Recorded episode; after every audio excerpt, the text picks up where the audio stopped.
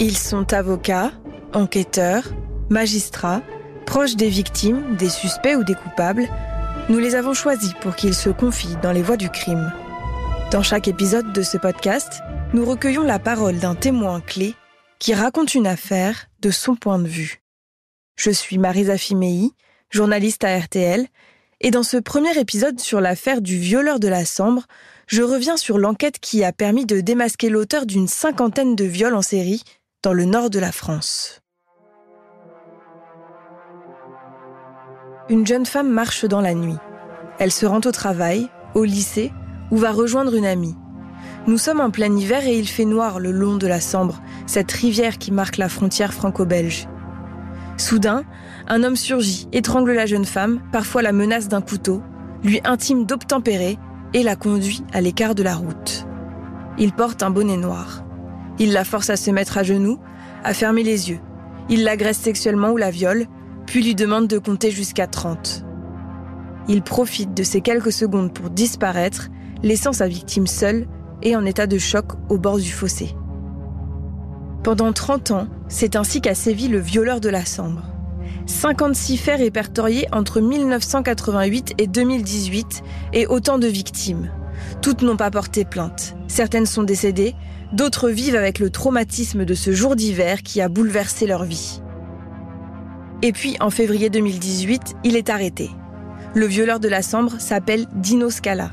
Il a une femme, des enfants, travaille à l'usine, entraîne l'équipe de football locale, et pendant trois décennies, cet homme à l'apparence ordinaire a mené une double vie de criminel. La voix du crime de cet épisode, c'est Frank Martins. Il a été commandant de la PJ de Lille il a enquêté pendant dix ans sur cette affaire et c'est lui qui a arrêté le violeur de la Sambre.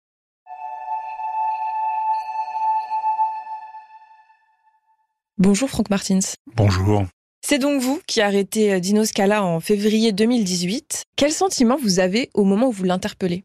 Je ressens une, une satisfaction d'avoir la chance de ne pas partir en, en retraite parce que à ce moment-là, en 2018, euh, l'heure de la retraite va approcher à grands pas. J'ai le sentiment que je vais enfin mettre un visage sur le nom du gars que je cherche depuis 30 ans. Alors, euh, je souhaite euh, ce sentiment à tous les policiers. À quoi il ressemble Dino Scala? C'est un homme quelconque en fait. Je l'avais surnommé Monsieur Moyen parce que tout est moyen chez lui pas dans le sens péjoratif, hein, dans le sens euh, une taille moyenne, une corpulence moyenne, un visage sans caractéristiques particulières. Et vous, votre sentiment, c'est qu'il allait commettre une nouvelle agression ce matin-là?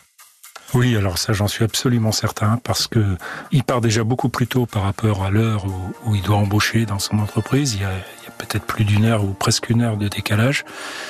Et puis, euh, il a la parfaite combinaison de ce qu'on lui connaît, c'est-à-dire des liens, un couteau, euh, son bomber, un bonnet, des gants, euh, du scotch, etc. Donc, je dis pas qu'il savait exactement ce qu'il allait faire, mais je pense qu'effectivement, s'il avait eu l'opportunité de croiser une victime potentielle, il aurait certainement agressé.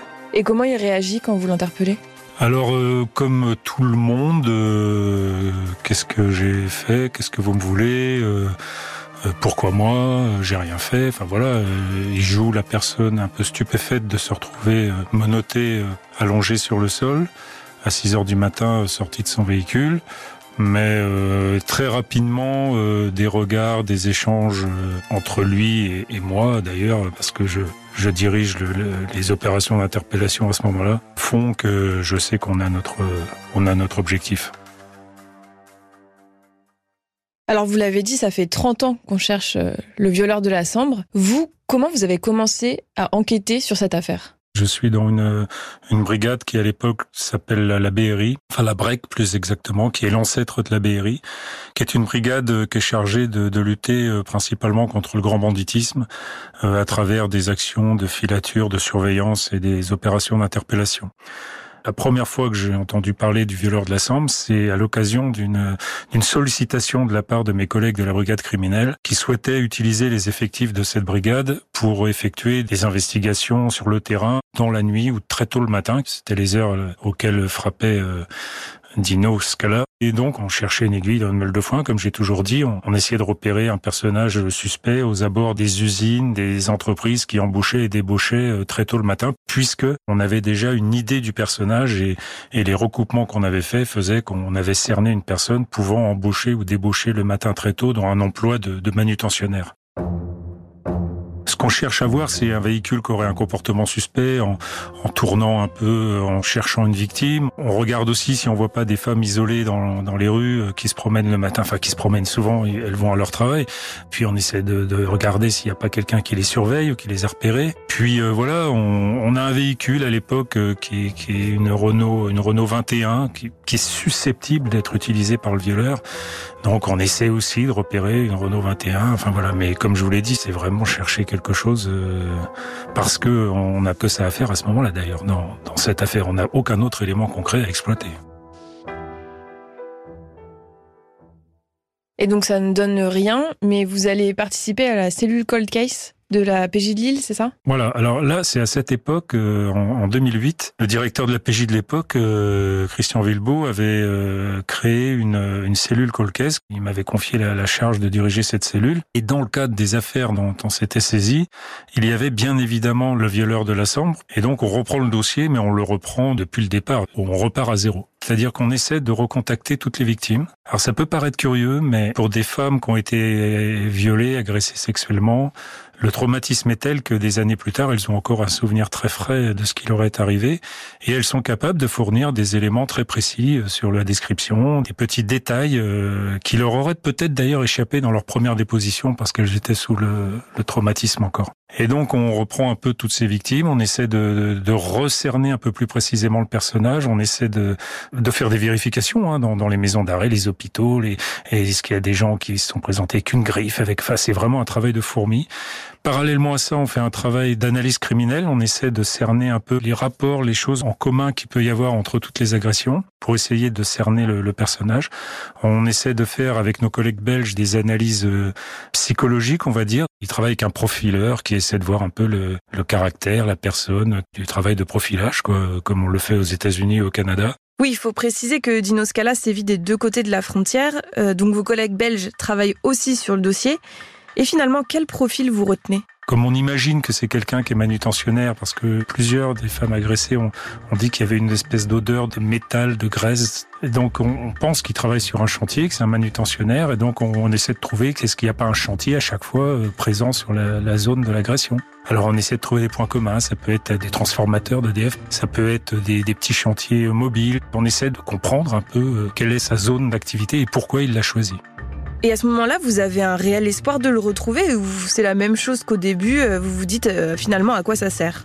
On a un espoir euh, qui est réel puisque on a euh, déterminé son génotype. Donc euh, son ADN a été prélevé à plusieurs reprises sur plusieurs scènes de crime et on sait que s'il se fait prendre pour une autre infraction voilà, euh, ça matchera et, on l'identifiera. Donc on a toujours cet espoir que ça matche euh, par le fichier national automatisé des empreintes génétiques. Par contre, euh, ce qu'on veut pas, c'est qu'il y a encore d'autres viols.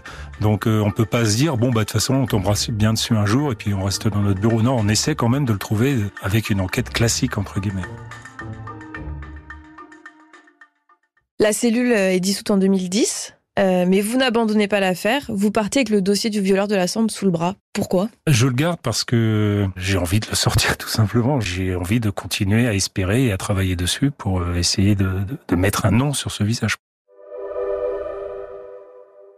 Dans votre quête pour démasquer le violeur de la Sambre, vous allez avoir l'aide de deux personnes importantes, deux archivistes de la police, Christine Andrieux et Lisiane Ducastel. Racontez-nous qui sont ces femmes et quel est leur travail ce sont euh, deux piliers de la police judiciaire puisque elles sont là depuis euh, bien avant moi encore.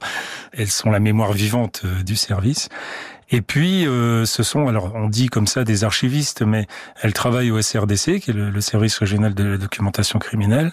Elles mènent l'enquête à leur façon, dans le sens où chaque fois qu'un message est diffusé faisant état d'une agression sexuelle, elles font tout de suite ou pas le rapprochement avec euh, les faits euh, qu'on connaît du violeur de la Sambre. Est-ce que c'est le même mode opératoire? Est-ce que le, la zone euh, est peut-être la même? Est-ce que voilà, est-ce qu'il peut y avoir un lien?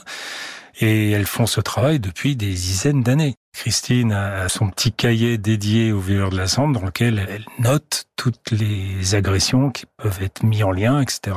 Et elle me contacte régulièrement en me disant voilà tiens il s'est passé telle chose à tel endroit qu'est-ce que t'en penses etc ce sont mes lanceuses d'alerte personnelles et qui font un travail remarquable. Ce sont des tableaux faits à la main pour plein de raisons hein. les, tableaux Excel euh, sont pas encore démocratisés comme aujourd'hui et puis on sait tout simplement pas trop manier encore cet outil parce qu'on n'est pas formé pour encore à l'époque. Donc euh, c'est la règle le crayon euh, les cases les colonnes et puis on note puis voilà c'est un peu artisanal mais c'est très efficace et donc le tableau de Christine et Elisiane remonte à 1988, qui est le premier euh, fait connu de viol euh, par le violeur de la Sambre. Alors c'était pas, oui, alors c'était pas un viol, euh, c'était une, agression sexuelle qu'on qualifiait à l'époque d'outrage public à la pudeur, mais voilà, ça aurait pu être un viol parce qu'il se trouve que la victime avait pris les, ses jambes à son cou et elle lui avait échappé, mais voilà comme toujours dans ces cas, on ne sait pas, ça aurait pu être euh, effectivement un viol, mais les premiers faits étaient qualifiés d'outrage public à la pudeur. Et il était très jeune, hein, euh, il avait euh, une vingtaine d'années. Hein. Oui, la qualification ensuite va évoluer dans le code pénal au fur et à mesure des évolutions de la société. C'est Christine qui va vous appeler en février 2018 pour vous signaler un nouveau fait qui pourrait se rapporter au violeur de la Sambre. Qu'est-ce qu'elle vous dit au téléphone? Alors je sais plus d'ailleurs si c'est Christine ou Lisiane, j'ai un doute. Mais enfin de toute façon les deux travaillaient ensemble. J'avais les deux régulièrement toute la journée. C'est tout bête. C'est t'as vu ce qui s'est passé à Herculine hier? Ah non. Bah, Herculine, une commune en Belgique. Commune en Belgique, oui, oui. Oui, parce qu'il faut préciser que comme le violeur de l'Assemble euh, œuvrait entre guillemets des deux côtés de la frontière, elles étaient attentives aussi aux signalements qui nous étaient donnés par les Belges. Et donc, euh, elles me font la description, elles m'envoient le message de ce qui s'était passé, etc. Et effectivement, elles comme moi, tout de suite, on perçoit que... Alors on est assez surpris, hein, parce qu'à ce moment-là, ça fait quand même un petit bout de temps qu'il n'a pas frappé, entre guillemets. Mais euh, ça lui ressemble fort, quoi, cette agression. Immédiatement, on, je réunis le groupe, euh, je donne des instructions, et notamment, euh, je donne des instructions à, à un major de mon groupe pour qu'il aille au contact des collègues belges, récupérer l'ensemble des éléments possibles c'est comme ça que ça démarre. Lorsqu'il arrive euh, à Herculine, le collègue m'appelle tout de en me disant "Écoute, on a des images." Alors on a des images d'un véhicule. Alors c'est pas marqué sur le véhicule "Je suis le violeur de la Sambre", bien sûr. Mais les différentes images qu'on a de ce véhicule, les positions de ce véhicule, etc., font qu'on est certain que c'est le véhicule utilisé par l'agresseur de la jeune fille à Herculine. Et donc, euh, c'est un véhicule qui est immatriculé en France. On relève une partie, on a une vidéo, on peut relever une partie de la plaque, et puis sur cette vidéo, on voit que il a l'enjoliveur avant droit et l'aile arrière droite qui est légèrement abîmée. Et donc, euh, bah, on essaie d'identifier ce véhicule, tout simplement, savoir qui en est le propriétaire. Et mon collègue, euh, sur le retour, va faire un petit tour comme c'est un très bon policier de la PJ et de la brigade criminelle, il prend l'initiative d'aller faire un petit tour sur les usines aux alentours. Et bingo, euh, sur un parking aux abords d'une petite entreprise locale, il repère le véhicule. Donc on a la plaque complète. À partir de ce moment-là, on va l'identifier. On va tomber sur une personne qui ne correspond en rien au signalement du voleur de la Sambre, qui n'est même pas dans la région à ce moment-là. Et donc, euh, il va nous falloir euh, identifier la personne qui utilise ce véhicule.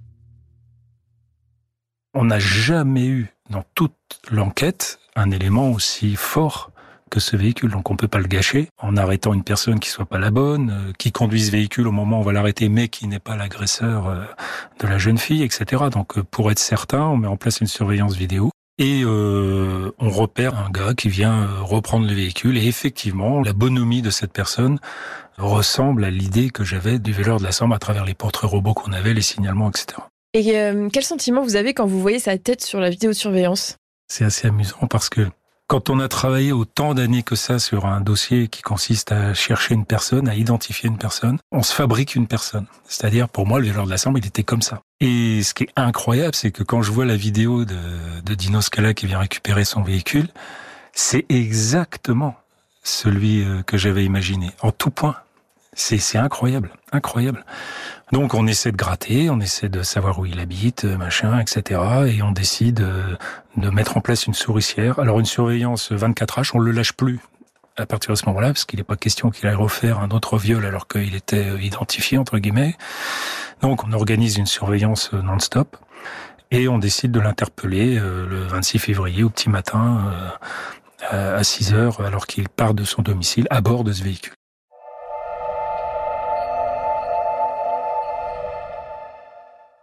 Et comment se déroule l'interpellation? Pour la petite histoire, j'ai un, collègue qui partait en retraite, ami et collègue qui partait en retraite, euh, Jean-Marcel, à ce moment-là, et comme cadeau, entre guillemets, de retraite, je lui ai laissé euh, faire l'interpellation, parce que c'est pas rien d'arrêter quand même le véleur de la Sambre. Voilà. Et donc, euh, bah, on l'interpelle, on le menote, il nie, il comprend pas, etc. On le ramène chez lui, et à partir du moment où on va être chez lui, la situation va se débloquer. Donc euh, on le prend à peur, je lui dis écoute Dino, euh, j'ai même cette phrase un peu théâtrale, je lui dis this is the end. Hein. Alors il me dit quoi? Je dis the end, c'est this is the end, c'est la fin. Ça y est, c'est toi. On sait que c'est toi. Euh. Et là j'ai vu dans son regard, j'ai vu j'ai vu que voilà. Et, d'ailleurs à un moment donné, je lui dis combien. On était dans sa chambre en perquisition? Je lui dis combien? combien ça aurait pu être n'importe quoi? Et il me répond plus de 10, je pense. Sous-entendu de nombre de victimes. Oui, voilà. Ça y est, on sait tous les deux de quoi on parle. On sait, voilà. Alors après, euh, il va être conseillé par un avocat qui va lui dire de garder le silence. Pendant sa garde à vue? Pendant sa garde à vue. Moi, je lui ai tout simplement euh, donné le temps de la réflexion en lui disant que c'était peut-être pas euh, l'idéal comme système de défense. Et tout seul, il a décidé de... Je sais pas, il a eu un déclic, je sais pas comment ça s'est passé, mais tout seul, il a décidé de ne plus se faire assister d'un avocat et il s'est présenté comme quelqu'un qui voulait s'expliquer sur ce qu'il avait fait. Alors, euh, vous imaginez bien que vu le nombre des victimes, les auditions sont très longues, puisqu'on va détailler euh, chaque agression pour euh, savoir est-ce que c'est lui, tout simplement déjà, est-ce qu'il reconnaît l'agression, est-ce qu'il s'en souvient, parce que voilà, il y a des agressions qui datent de plusieurs années. Alors bon, il, reconnaît souvent à mi-mot en disant oui, ça doit être moi, par exemple. Il dit ouais, ça, ça doit être moi, etc. Après, lorsqu'il s'agit d'agressions beaucoup plus violentes ou lorsque la victime est, est très jeune ou mineure, il a tendance à dire que c'est ça, c'est pas lui. Euh, non, ça, ça me ressemble pas, etc. Pour se protéger euh, un minimum. Pour se protéger un minimum, et puis après il va jouer la carte de Dr Jekyll et Mr Hyde un petit peu en disant euh, oui, mais il y a Dino 1, il y a Dino 2, ça me ressemble pas d'avoir fait ça, ça peut pas être moi, mais peut-être que si, mais voilà. Alors sans se faire passer pour un dingo, hein, pas du tout mais en jouant sur une, une petite ambiguïté quant à, à sa double personnalité entre guillemets qu'il ressent.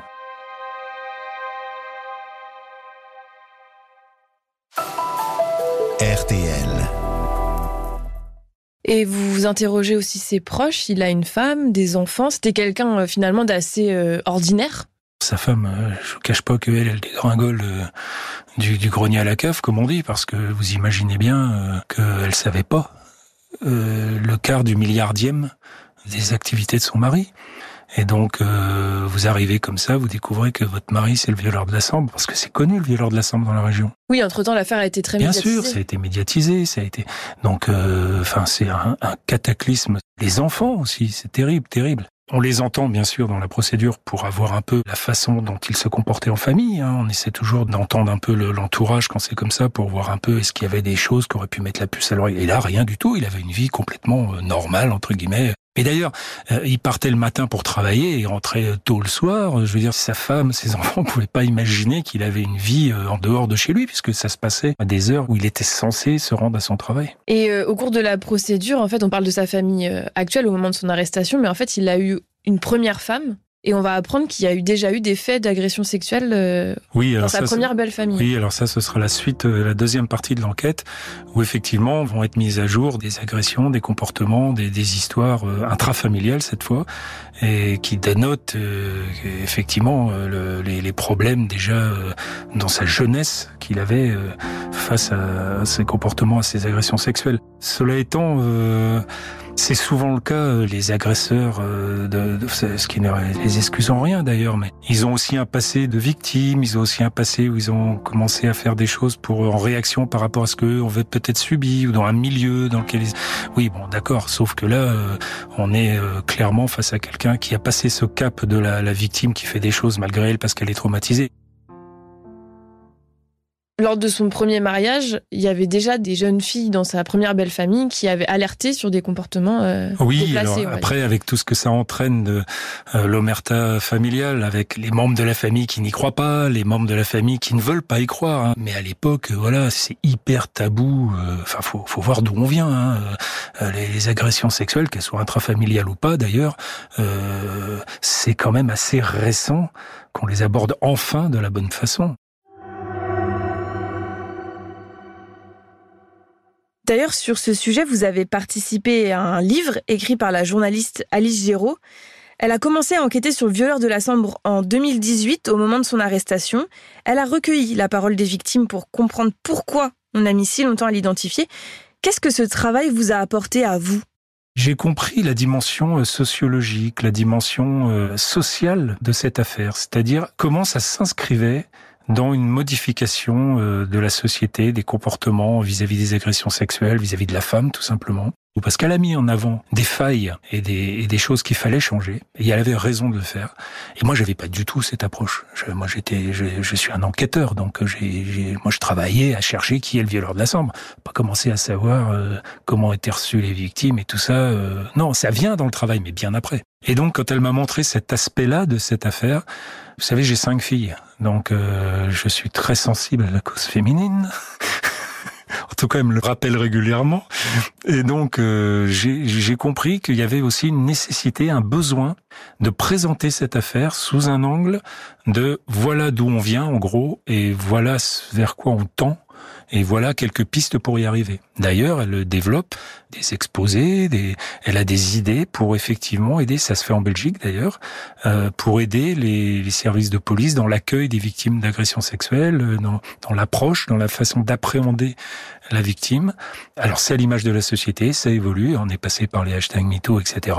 C'est tant mieux. Et surtout, ça donne enfin enfin, et il est quand même temps, un, un statut de réelle victime à la femme victime d'agression sexuelle. Donc euh, voilà, moi j'avais pas du tout cette approche-là. Déjà parce que je commençais à être un, un vieux euh, mâle.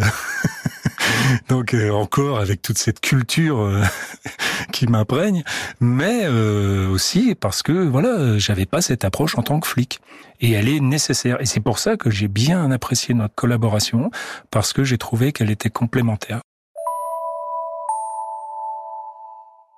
Le livre d'Alice Giraud est sorti en 2022. Il s'appelle Sambre. Euh, il a été publié à la suite du procès de Dino Scala. Vous, vous avez témoigné au procès de, de Dino Scala. Comment vous appréhendiez ce moment important? C'est assez stressant de se dire qu'on va être questionné dans le détail sur une enquête qui s'étale sur plus de 30 ans. Euh, on a peur de ne pas pouvoir répondre à la question parce qu'elle est trop précise, parce qu'on a oublié, parce qu'il euh, y a le stress. Hein, les assises, c'est quelque chose d'assez stressant. Et puis, il y a surtout cette volonté que j'ai de enfin aider les victimes à, à passer à autre chose. Et comme je les ai rencontrées euh, dix ans auparavant pour certaines, hein, je sais quelles sont leurs attentes. Je sais que voilà, c'est quelque chose hein, entre guillemets de miraculeux pour beaucoup d'entre elles parce que euh, la plupart ne s'attendaient pas un jour à aller à un procès pour la personne qui les avait agressées des années auparavant. Euh, elles pensaient tout simplement pour certaines que la police ne cherchait plus, pour d'autres qu'il était mort, pour d'autres que même s'il était arrêté, euh, il serait pas vraiment jugé. Donc euh, je sais que je vais être jeté euh, pas dans une fosse au lion, mais je vais être jeté dans dans une arène médiatique en plus parce que les médias sont sur les dents avec cette affaire. Y a juste titre. Vous allez rester un long moment à la barre, 7 heures. Quel souvenir vous gardez de ce moment?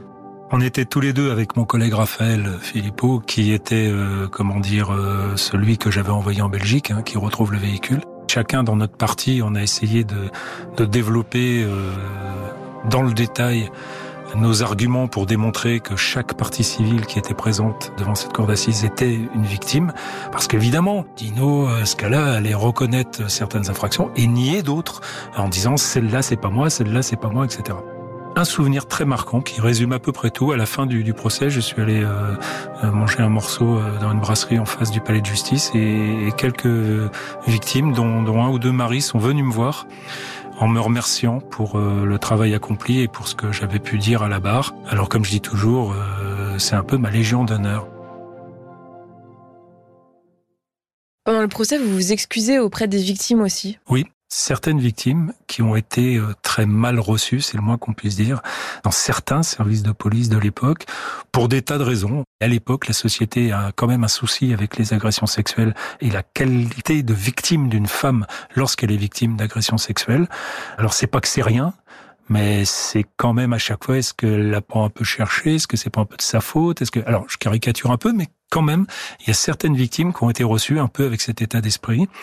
Et donc, euh, oui, alors j'ai présenté des excuses parce que voilà, je, je, suis policier, je travaille pour une institution et lorsque cette institution, euh, elle commet quelques, comment dire, euh, erreurs dans, dans, dans son appréciation d'une situation et que c'est aussi grave que ça pour les victimes, j'ai dit que je présentais les excuses de l'institution pour le manque d'écoute peut-être qu'on avait eu sur certains cas à l'époque euh, voilà, mais bon, je l'ai fait de manière tout à fait naturelle et je, voulais le faire comme un signe d'apaisement, comme un symbole pour dire voilà, aujourd'hui la société a changé, la police aussi, et ça a été très bien accueilli. D'ailleurs, les gens ont été assez sensibles à cette déclaration.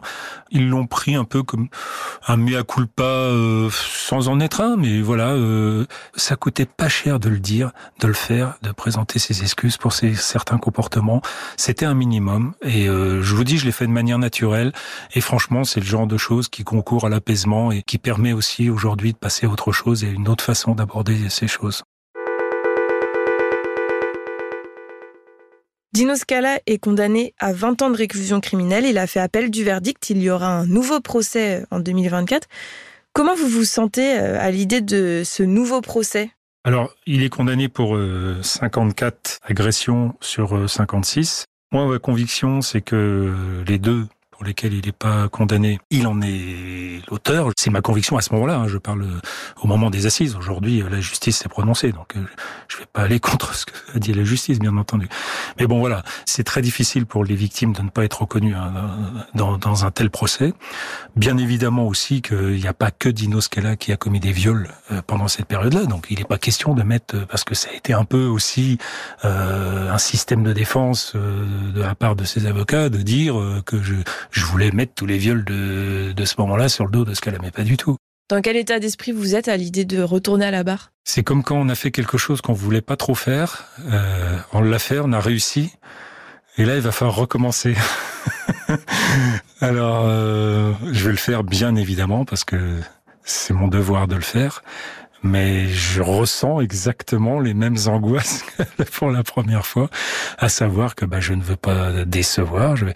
Alors, il y a eu cette première fois qui va m'aider à, aborder la seconde euh, un peu plus sereinement. Mais je sais que c'est une épreuve de toute façon. Mais on va s'y préparer et j'espère qu'on la réussira comme on a pu réussir la première.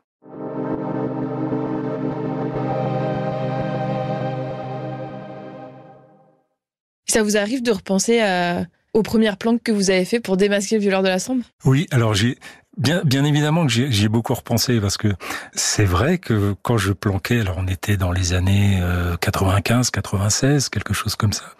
Donc j'avais j'avais 28, 29 ans à l'époque et je me disais mais qu'est-ce qu'on nous emmerde à faire ça, ça sert à rien, euh, jamais on va le trouver de cette façon-là, etc.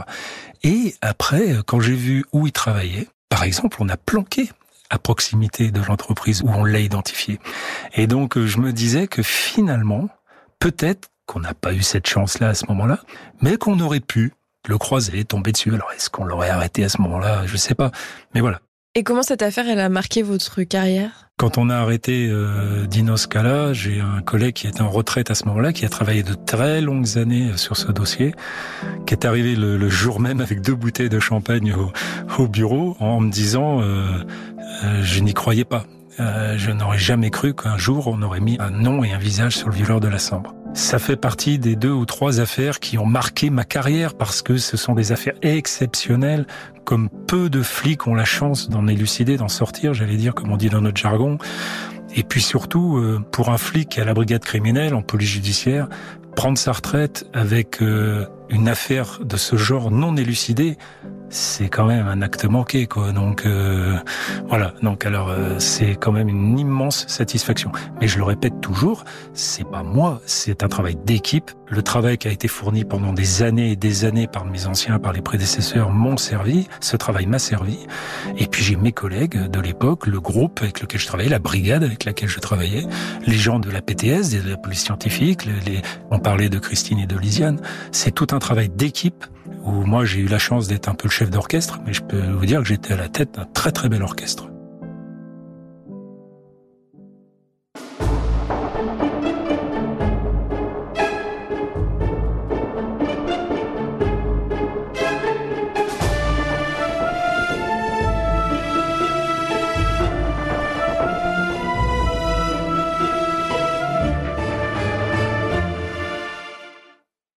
D'écouter le premier épisode des Voix du crime sur l'affaire du violeur de la Sambre avec Franck Martins, ex-commandant de la PJ de Lille. En attendant la seconde partie, vous pouvez retrouver cet épisode et les précédents sur RTL, RTL.fr et toutes nos plateformes partenaires. Et si vous aimez les Voix du crime, n'hésitez pas à nous laisser une note et un commentaire.